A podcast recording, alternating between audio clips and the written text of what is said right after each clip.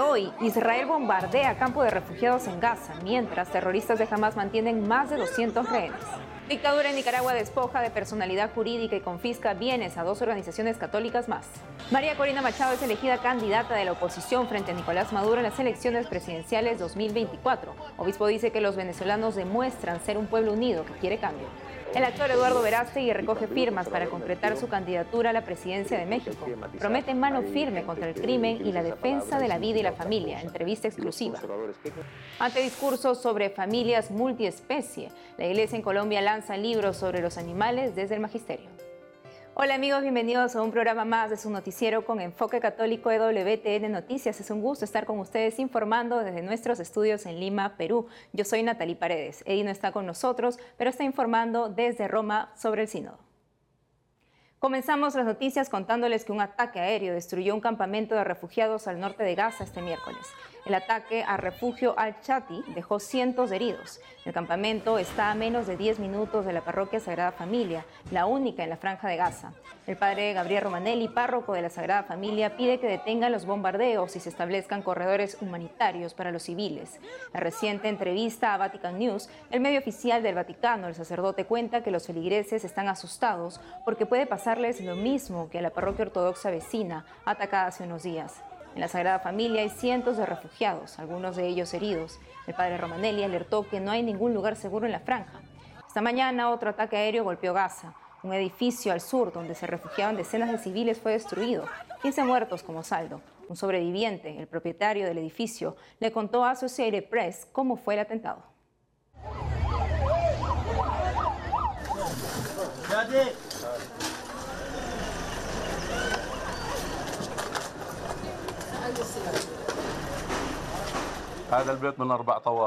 Este es un edificio de cuatro pisos. En él se refugiaban varios de los desplazados. Estábamos durmiendo tranquilos cuando de repente se produjo una explosión. Como pueden ver, la casa se derrumbó. Al menos 15 personas resultaron heridas. Mi cuñada y mi sobrina fueron asesinadas. Estábamos acogiendo a personas desplazadas del lado este. Vinieron aquí al centro del campamento en busca de seguridad, pero como pueden ver, la casa ya no está. Ahora noticias de la iglesia en Nicaragua. Tal como advirtieron líderes por los derechos humanos y la libertad religiosa en EWTN Noticias, la reciente liberación de 12 sacerdotes de la cárcel no fue una bandera de paz. En las últimas horas, la dictadura sandinista canceló más organizaciones católicas. Veamos los detalles. Me permiten darles un abrazo, no preciso ni decir. Aquí vemos a la Orden de los Frailes Menores Franciscanos de la provincia seráfica de Asís en Nicaragua. Su personería jurídica y sus bienes fueron confiscados este lunes por el gobierno de Nicaragua por no reportar sus estados financieros de 2022, según el diario oficial La Gaceta. Esta orden religiosa tiene unos 58 años en el país. Junto a la Orden de Frailes Menores, otra organización católica cancelada por no informar sobre su estado financiero es la Asociación de Exalumnas, Exalumnos y Amigos de las Oblatas del Sagrado Corazón de Jesús. De 25 organizaciones canceladas, 17 lo fueron por no reportar sus estados financieros entre 1 a 27 años, de acuerdo a la resolución del gobierno. En el caso de otras ocho organizaciones, el gobierno señaló que solicitaron su disolución voluntaria por no contar con fondos para seguir funcionando. Horas después de la cancelación de la personería jurídica de la compañía Orden de Frailes Menores Franciscanos, representantes del Ministerio de Educación, con apoyo de la policía, se apropiaron de las instalaciones del Instituto San Francisco de Asís en Matagalpa. Así confirmaron al medio confidencial varios padres de familia que tienen a sus hijos en ese centro educativo. Al respecto, el expreso político y actual presidente de la Fundación Libertad, Félix Maradiaga, calificó la medida como una violación de la libertad religiosa que sigue un patrón de confiscación de escuelas y universidades católicas privadas, incluida la reciente toma de la Universidad Jesuita privada a inicios de año. Además, pidió al relator especial sobre la libertad de religión y creencia y al Consejo de Derechos Humanos de las Naciones Unidas que se pronuncien sobre el caso. Me permiten darles un abrazo, no preciso ni decir. Los venezolanos eligieron el pasado domingo a la candidata de la oposición que se enfrentaría a Nicolás Maduro en las elecciones presidenciales del próximo año. Se trata de María Corina Machado. El vicepresidente de la Conferencia de Obispos de Venezuela resaltó la masiva participación de los electores tanto en Venezuela como fuera del país. Nuestro corresponsal Andrés Enríquez nos cuenta más. 52 María Corina Machado, fundadora del Partido 20 Venezuela de tendencia liberal, tiene más de 15 años en la política. Durante este tiempo siempre formó parte del establishment político opositor y apoyó diversas iniciativas fallidas para derrocar al régimen chavista de izquierda. La derrota de la tiranía. Según datos oficiales, Machado consiguió más de 2 millones de votos, es decir, más del 90% del total, lo que se interpreta como una victoria abrumadora. Sobre la exdiputada Machado pesa una inhabilitación política que le impide postularse a algún cargo público. A pesar de reivindicar la vía electoral como única manera de desplazar al chavismo, aún no explica cómo participará en las elecciones presidenciales del año próximo. El régimen chavista reaccionó a las elecciones primarias tildando el proceso de fraude electoral. Hasta cuando el fraude el fiscal general de la República, Tarek William Saab, anunció una investigación a la Comisión Nacional de Primaria, organizadora de las elecciones. Esto podría derivar en una sanción que impida a Machado participar en las elecciones presidenciales de 2024. Monseñor Ulises Gutiérrez, arzobispo de Ciudad Bolívar y segundo vicepresidente de la Conferencia Episcopal Venezolana, dijo a Ciprensa que las elecciones primarias fueron una oportunidad de demostrarle al mundo que en el país hay un pueblo unido que quiere cambio. Monseñor Gutiérrez opina que empiezan a darse ciertas condiciones para unas elecciones libres y transparentes, sea por la presión internacional, por la presión interna o por el agotamiento de la población. El obispo exhortó a elegir personas que transmitan valores acordes a las creencias de un católico, familia y honestidad, que acaben con la corrupción, maltrato y violencia. En Caracas, Andrés Enríquez, EWTN Noticias. Y en México, un actor y productor de Hollywood quiere ser presidente. Se trata de Eduardo Verástegui. Su lema, Patria, Vida, Familia y Libertad. Vamos a conocerlo más en esta entrevista exclusiva a Ana Paula Morales de EWTN Noticias. Eduardo, ¿y cuál es tu postura eh, ante el Partido Conservador en Estados Unidos y que antiguamente lideraba Donald Trump y que está a favor de, combatir los cárteles de narcotráfico con los militares, con la fuerza militar. Bueno, eh, tenemos que trabajar con Estados Unidos porque donde hay oferta y demanda, esto es un problema no solamente de Estados, de Estados Unidos y de México. Eh, estamos hablando de Perú, Bolivia, eh, Colombia, todo Centroamérica, México y Estados Unidos. Solamente por medio de esfuerzos multilaterales, en el caso de Estados Unidos y México, bilaterales, vamos a poder acabar con este problema que nos hace daño a todos. Eduardo, ¿y qué le dirías a la gente que dice que ahora tu postulación divide al voto conservador? Bueno, ¿cuál voto conservador? No, no hay un movimiento conservador en México, me refiero políticamente hablando. No, sí, entiendo. Sí lo hay desde, desde los ciudadanos, el pueblo, la gran mayoría del pueblo mexicano es un pueblo conservador, es un pueblo, y cuando digo conservador me refiero eh, porque hay que matizar, hay gente que utiliza esa palabra y significa otra cosa. Los conservadores, ¿qué conservamos? Lo que no caduca, la verdad, los valores, nuestra cultura, nuestras tradiciones. Hay que conservarlas y sobre todo lo más importante, el motor que nos mueve a hacer todo lo que estamos haciendo, el amor. ¿Qué podrías decir respecto a que la ONU recientemente está criticando a México eh, porque hay una cantidad infinita de desaparecidos, más de 110 mil, eh, y que no, que no está haciendo nada el gobierno? Tú que eh, abogas pro, o sea, que estás en contra de la trata de personas, eh, ¿qué opinas al respecto de lo que se está haciendo? ¿Qué propondrías para hacer? Es que no se está haciendo nada desde el gobierno. Ese es el gran problema. El gobierno tiene todo para para lograr la paz en México. Tiene todo para erradicar la trata de niños para explotación sexual y tráfico de órganos. Tiene, tiene presupuesto, tiene la policía, tiene el ejército, tecnología. ¿Y por qué no, por qué no acabamos con, con esa terrible realidad? Porque no es prioridad. Ese es el problema, no es prioridad. Tal vez, tal vez porque estén involucrados en el crimen, tal vez porque no les importan los niños de México. Más de 57 niños desaparecen en México cada día, destinados al mercado eh, negro del tráfico de órganos y el mercado sexual infantil. 21 mil al año. Esas son las cifras, los números oficiales que nos da el gobierno. Yo creo que son muchos más, muchos más. Y es por eso que tomé la decisión más importante de mi vida el 7 de septiembre, cuando fui al INE a entregar la documentación requerida.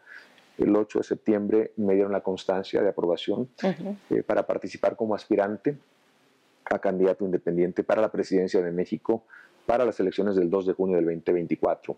Tenemos que, eh, tenemos que recabar un millón de firmas. ¿Cuántas llevas? No sabemos todavía, no me han dado el corte, eh, pero las que llevemos, esto se acaba hasta que se acaba, el 6 de enero. Yo creo que hay una consigna de que no, de que no llegue. Espero, y doy el beneficio de la duda, espero que sean fallas técnicas y que se arreglen pronto. ¿Qué podrías decir? Eh, por ejemplo, el, este gobierno actual se ha caracterizado por abrazos y no balazos. si tú fueras en un momento dado ya candidato, ¿cuál sería como tu lema o cómo, cómo te gustaría que se caracterizara tu... Mano firme, mano firme, porque esta filosofía de abrazos y no balazos no funcionó. Hay menos abrazos y hay más balazos. Algo está mal. Eh, suena muy bonito, pero no funcionó. Y aquí estamos para dar resultados, no para quedarnos en lo que suena bonito resultados y los resultados no son positivos. Hay menos abrazos y hay más balazos. Necesitamos justicia, mano firme y no puede estar negociando con criminales con, con besos y abrazos. No, mano firme. Una pregunta más. Eh, ¿Qué propones para las familias, para la familia mexicana que no se ha tomado tanto en cuenta? Yo te lo digo como madre de familia, ¿qué políticas propondrías? Bueno, ¿O qué nos puedes decir para las familias mexicanas? Es la prioridad. Mm. Es la prioridad. Eh, cuidar la vida, la familia y la libertad. Si la familia no está sólida, se colapsa. Eh, se colapsa un país. Y las políticas que estos gobiernos, no solamente el actual, también los pasados, por eso dije que este país ha sido violado por décadas. La prioridad no es la familia. Eh, y si la prioridad no es la familia, ni la defensa de la vida, ni de la libertad, pues entonces, ¿qué somos? Un país comunista. Y tú sabes lo que le pasa, lo que le pasa a los países que ponen en práctica el comunismo, es la muerte. Es la muerte de todo, de la familia, de las ilusiones, de la esperanza, de los sueños, de todo. Y vamos, pero vamos volando hacia allá. La gente ya despertó, la gente está abriendo los ojos y es por eso que quieren un cambio. No queremos, eh, no queremos un gobierno comunista en México. El comunismo eh, empobrece todo. Y los progresistas, más bien no son progresistas, son pobrecistas. Ellos son los que son vampiros, se chupan la sangre del pueblo. Nosotros queremos acabar con la miseria, queremos sacar a nuestros hermanos de la pobreza, crear las condiciones para que lleguen a una clase media y a partir de ahí cada quien volar tan alto como, como quieras. Muchísimas gracias, Eduardo. Gracias.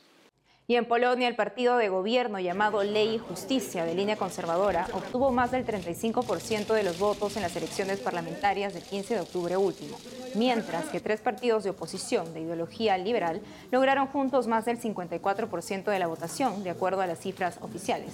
Según estos resultados, la oposición liberal contaría con la mayoría parlamentaria. De acuerdo a Infocatólica, Polonia dejaría de ser el país de la Unión Europea con la legislación más restrictiva del aborto. Además, se abandonaría la línea de oposición a la ideología de género y el adoctrinamiento en las aulas. A vísperas de las elecciones, la Conferencia Episcopal Polaca pidió que en todas las misas se lea una carta en la que instaron a los católicos a construir una civilización de la vida, Polonia está gobernada bajo un sistema parlamentarista, con un Congreso elegido cada cuatro años y un presidente cada cinco años. Nos vamos a una pausa y al volver, a pesar de múltiples opiniones, el sínodo tiene un rumbo garantizado por el Espíritu Santo, destaca obispo en el especial desde el Vaticano. Además, ante discursos sobre familias multiespecie, la Iglesia en Colombia lanza libros sobre los animales desde el Magisterio. Regresamos con más noticias con Enfoque Católico.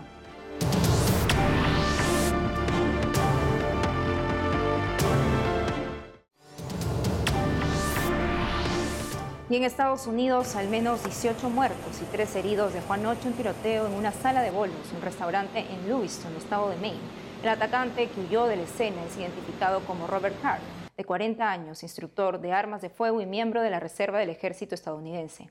Monseñor Robert Dilly, obispo de Portland, capital del estado de Maine, elevó sus oraciones y pidió rezar por las víctimas. Como medida de precaución y mientras prosigue la búsqueda, las escuelas públicas de Lewiston y otros distritos aledaños cancelaron las clases. En Colombia, la Iglesia enfrenta los novedosos discursos en el país sobre familias multiespecie y personas transespecie, con un libro sobre los animales desde el punto de vista del magisterio. Sobre esto y más informa nuestra corresponsal Lida Lozada. Desde la sede de la Conferencia Episcopal de Colombia en la ciudad de Bogotá les informo que la Corte Constitucional acaba de abrir la puerta para que en Colombia se hable de familias multiespecie, es decir, aquellas aparentemente conformadas por seres humanos y animales. El alto tribunal ha citado audiencia pública para el próximo 10 de noviembre a diferentes personas e instituciones para determinar eh, si los animales pueden ser declarados eh, como seres sintientes y no como objetos. También eh, determinar el grado de afectación que podría tener un ser humano al ser separado de su mascota o viceversa. Esta situación se da a partir de una tutela interpuesta en una pareja de personas que estaban casadas y al separarse las mascotas que hacían eh, parte de esta unión fueron declaradas como embargables. De esta manera, el alto tribunal buscará crear jurisprudencia al respecto. A partir de estas y de otras situaciones y consultas que ha recibido la Iglesia colombiana al respecto, la conferencia episcopal acaba de dar a conocer su nuevo lanzamiento. Se trata de un libro denominado Los animales en el plan de Dios, que precisamente da respuesta a 25 interrogantes concretos al respecto. ¿Los animales pueden tomar el puesto de los hijos? ¿Qué decir del proyecto de familias multiespecie? ¿Existe un cielo para los animales? ¿Se puede permitir que los animales participen en las celebraciones sacramentales? Son estas algunas de las preguntas que la Iglesia colombiana responde a través de su nueva publicación. En el libro concluye que ni se cosifica a los animales ni se les considera iguales en dignidad a la persona humana. Les da, eso sí, el puesto que Dios mismo les ha otorgado en el plan divino de la creación advierte en un horizonte de ecología integral que la ecología ambiental es importante, pero a la vez que la ecología humana es fundamental. Proclama que la defensa de la dignidad de la persona es al mismo tiempo preservación y cuidado de todo lo creado. La publicación está disponible a través de la librería de la conferencia episcopal. Todos estos son desafíos pastorales que muchas veces suscitan fuertes discusiones, pero que el magisterio de la Iglesia puede tratar en defensa del plan de Dios e iluminar precisamente para que la familia y las nuevas generaciones en este contexto puedan tener argumentos para defender la vida, para defender esta ayuda que prestan los animales al hombre y a la mujer en sus necesidades, en los trabajos, pero también como compañía en el esparcimiento sin necesidad de humanizarlos. Y este miércoles 25 de octubre, al poco tiempo de haber sido conocida la carta enviada al pueblo de Dios por parte de la decimosexta Asamblea General Ordinaria del Sínodo, el cardenal colombiano Luis José Rueda Aparicio, padre sinodal, envió un mensaje al país pidiendo que esta carta que ha llamado a continuar el proceso de escucha y discernimiento sea acogida con esperanza y como una hoja de ruta para el trabajo de la Iglesia en el país. Hemos trabajado guiados por el Espíritu Santo y queremos seguir trabajando hasta el final, porque después vendrá un documento que nos ayudará como una hoja de ruta para seguir caminando en la comunión, la misión y la participación. Reciban esta carta al pueblo de Dios como un instrumento de fraternidad, como un puente de unidad entre ustedes allá en sus trabajos y en sus parroquias y nosotros aquí en la última semana de la Asamblea Sinodal. Desde Colombia, Lida Lozada, EWTN Noticias. Continuamos informando desde el Vaticano en la última semana del Sínodo de Obispos y Laicos. Beatitudine, eminenze, eccellenze, cari fratelli e sorelle, carissimi giovani. Ahí está nuestro compañero Eddie Rodríguez Morel para contarnos las novedades del especial del Sínodo. Adelante, Eddie. Hola Natalie, hola amigos de EWTN Noticias. Ayer tuvimos una conversación muy interesante con Monseñor Faustino Armendaris, arzobispo de Durango. Nos detuvimos ante todo al inicio para considerar la situación de nuestros hermanos en México golpeados por el huracán Otis y la importancia de la oración y de la actividad de la iglesia para socorrer inmediatamente las necesidades de los más vulnerables. Pasamos luego a hablar de la importancia del sínodo por el hecho de que Jesucristo nos ha dado la misión a todos los católicos. Es una misión que todos compartimos, la responsabilidad es de todos. Y esa es la importancia de este ejercicio sinodal, de convocar a todos, no todos son manos, no todos son cabeza, pero todos son indispensables para llevar adelante esta misión. Y debe ser ante todo, para no ser simplemente un encuentro ante todo entre nosotros, debe ser una sesión de escucha del Espíritu Santo.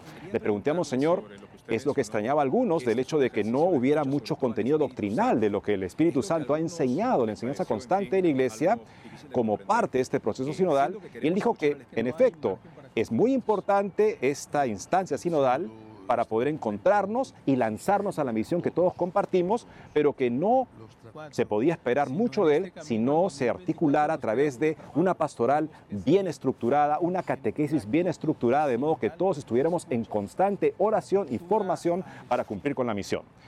El día de hoy, el padre Santiago Martín estará conversando con Monseñor Kevin Rhodes. Él es obispo de Fort Wayne, South Bend, Indiana, y estará conversando con él una larga entrevista muy interesante sobre la experiencia de Monseñor Rhodes al interior de la Asamblea Sinodal. Eso es todo por hoy. Natalie, hasta mañana, a ti y a nuestro público. Gracias, Eddie. Y ahora, tal como Eddie acaba de adelantar, escuchemos a Monseñor Faustino Armendaris, obispo de México y participante en el Sínodo. En el especial de WTN profundizó en que el debate ayuda a santificar la Iglesia. Escuchemos. Sí, esperemos que los procesos se implementen. Hoy yo comentaba con algunos hermanos obispos que si no se impulsa un camino concreto de evangelización, el sínodo no tiene una infraestructura donde aplicarse, solamente en un proceso de evangelización con los niños, con los jóvenes, en un proceso de crecimiento de amor a la Eucaristía, de adoración al Santísimo, donde estén involucrados todos. Si no involucramos a todos, eh, creo que no será fácil implementar todas estas exigencias del sínodo. Eh, segundo, yo invitaría a todos los eh, que están detrás de una pantalla a que se preguntaran cómo evangelizan en mi parroquia o, a que pregunten cómo se evangeliza en, en esta parroquia y seguramente ahí encontraremos una clave, una clave para que realmente este sínodo aterrice y sea aplicable. No podemos regresar a nuestras diócesis, a nuestros lugares de origen igual después de, este, de esta experiencia sinodal, sino más fortalecidos en nuestra fe. No se pierda el especial del Sino de los horarios de transmisión de acuerdo a su país. Los puede ver en la página web www.ewtn.com slash español, también por YouTube. Beatitudine, eminenze, eccellenze, cari fratelli e sorelle, carissimi giovani. Cada 26 de octubre la iglesia recuerda a San Alfredo, conocido como San Alfredo el Grande. Desde Estados Unidos, el padre José Luis Tineo, de la congregación de Santa Cruz, nos cuenta más del santo. Veamos.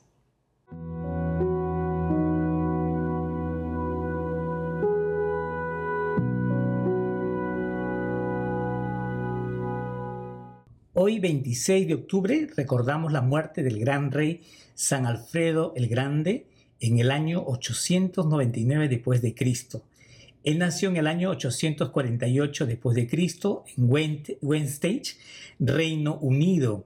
Y mm, Alfred o San Alfredo el Grande fue rey de Wessex desde el año 871 hasta su muerte y es célebre por defender a su pueblo contra los vikingos y es el único rey eh, considerado también por el pueblo como el grande. Sido dominado por ellos. Fue un gran promotor del cristianismo, al mismo tiempo también introdujo eh, formas legales orientadas a la mejora de la administración de la justicia y fue uno de los que se preocupó mucho por estas reformas y que fueran dispensadas eh, sin favoritismo. Alfred, o también conocido como Alfredo, eh, el gran hablador de la verdad, un hombre valiente, un hombre ingenioso, piadoso y por lo tanto también muy generoso con la iglesia, muy ansioso por gobernar a su pueblo con justicia. Hoy en día pedimos a imagen de San Alfredo el Grande poder tener estas cualidades, de búsqueda siempre de la verdad y de la justicia que el pueblo necesita hoy, sobre todo en este mundo. Oremos por esa paz que tanto necesitamos. Que Dios les bendiga.